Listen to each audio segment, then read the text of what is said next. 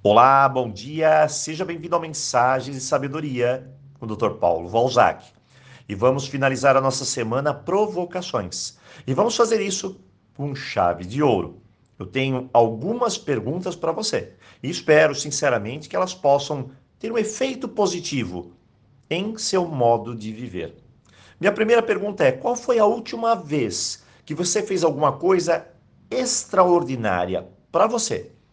Algo que saiu da sua rotina, algo que você simplesmente amou, adorou, algo que fez você se sentir plenamente viva.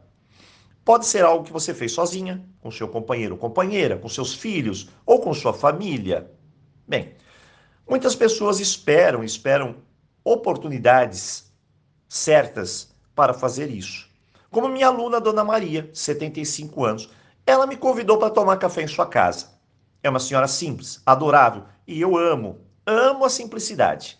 Quando estávamos conversando, elogiei aquela maravilhosa toalha de renda. Ela olhou para mim e disse: Doutor Paulo, eu guardei para um momento especial. E depois de anos, ele chegou. Bem, eu agradeci, me senti especial mesmo. Mas eu disse para Dona Maria que todo dia é especial e perguntei o que mais ela guardava. Então ela me levou ao seu guarda-roupa e me mostrou talher, toalha, perfume, creme, tanta coisa que eu até me perdi. olhei para ela e disse: Dona Maria, hoje é um dia especial. Depois de amanhã é um dia especial. Todos os dias são dias especiais. Nós estamos vivos. Não guarde nada disso. Use-os, saboreie, se encante.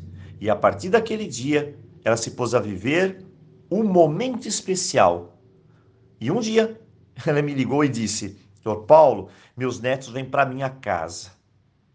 Eles vêm passar a noite comigo. Eu quero fazer algo especial. O que eu faço? Eu parei, pensei e disse: monte uma cabaninha de cobertores, lençóis e almofadas no meio da sua sala. Faça uma noite especial. Chocolate quente, histórias e cabaninha eles vão simplesmente amar. É um momento especial, é um momento que sempre guardamos aqui, na lembrança. E assim ela fez. Às vezes precisamos convidar a nossa criança interior para respirar um pouco no mundo em que vivemos. Deixar de lado a inflexibilidade, a testa franzida, a amargura e outras coisas mais. Minha segunda pergunta: você sente falta de quê? Não sinta faça acontecer. Ninguém vai fazer por nós, acredite. Faça. Não projete os seus desejos em outras pessoas. Faça por você. Às vezes eu percebo que estamos deixando o tempo passar. Não me lembrando mais do que me faz mais feliz.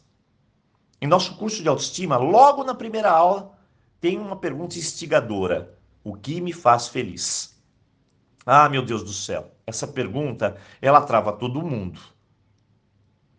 E mesmo que a pessoa responda prontamente, eu sempre digo: e qual foi a última vez que você fez isso? E aí as coisas se complicam. O que te faz feliz? Respire, pensa. Responda. Mas não é só isso. Faça novamente. Crie planos para isso acontecer de novo. Pense nisso. E a última pergunta: você sabe o que mata a nossa vida, a nossa energia, a nossa força? Bom, na verdade, é se acostumar com tudo igual. Semana passada eu coloquei uma mesa no meio do quintal e fui almoçar lá. Parece algo meio louco, sem sentido, mas eu precisava disso. Fazer algo diferente. Semana retrasada eu larguei o carro num canto da cidade e comecei a andar, andar e andar. Eu queria sentir a vida mais de perto, sair da rotina. Aquela rotina dura que muitas vezes faz nos esquecer das coisas simples, do aqui, do agora. Tem gente que trabalha dentro do escritório e nem ao menos sabe se lá fora está ventando, chovendo, está frio, sol, ou se tem som de pássaros, nada. Está na hora de valorizar o simples, romper a rotina, fazer algo diferente, viver o seu momento, amar os seus, abraçar os seus filhos. Abrace os seus filhos. Dizer eu te amo para os seus pais. Diga eu te amo Papai, eu te amo, mamãe. beijar seu companheiro e abrir os braços novamente para a sua vida. Hoje, o nosso tempo acabou. Mas acredite, a gente ainda tem tempo, o tempo todo do mundo, para amar, perdoar, agradecer e viver. Aloha! Eu desejo a você um tremendo final de semana.